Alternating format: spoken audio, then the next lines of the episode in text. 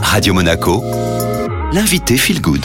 Nouvelle invitée Feel Good. Aujourd'hui, je suis avec Linda Posé, coach en développement personnel. Bonjour Linda. Bonjour Julia, comment allez-vous?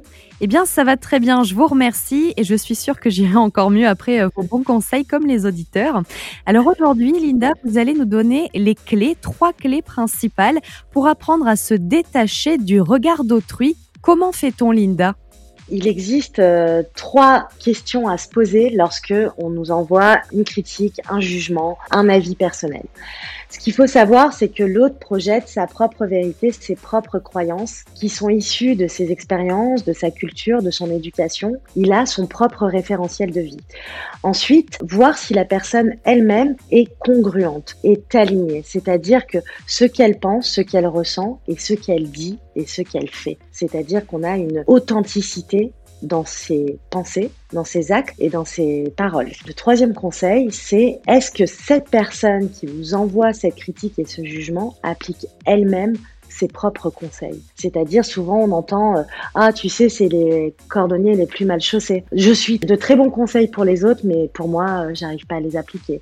Donc là ça prouve déjà un certain manque d'alignement et de congruence et que la personne nous envoie une projection de son idéalisation de la vérité et de la réalité, mais qu'elle-même ne l'applique pas à sa propre vie. Donc là, ça permet déjà d'avoir un détachement et de se rendre compte que les seules personnes qui peuvent nous donner le bon conseil, le plus juste conseil, c'est bien nous-mêmes, parce que nous sommes les seuls à savoir ce qui est bon et juste pour nous, car on vit dans notre propre vérité. Autant d'êtres humains qu'il existe, il existe de vérité et de réalité. On met pas tous le curseur au même endroit en fonction des valeurs.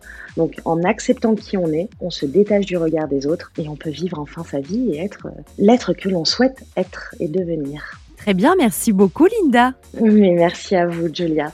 Linda Posé que l'on retrouve chaque vendredi sur Radio Monaco. Vous pouvez réécouter cette interview en podcast sur les réseaux de Radio Monaco ou encore via Deezer, Spotify. Et quant à nous, on poursuit en musique avec le retour de la playlist Made in Monte Carlo.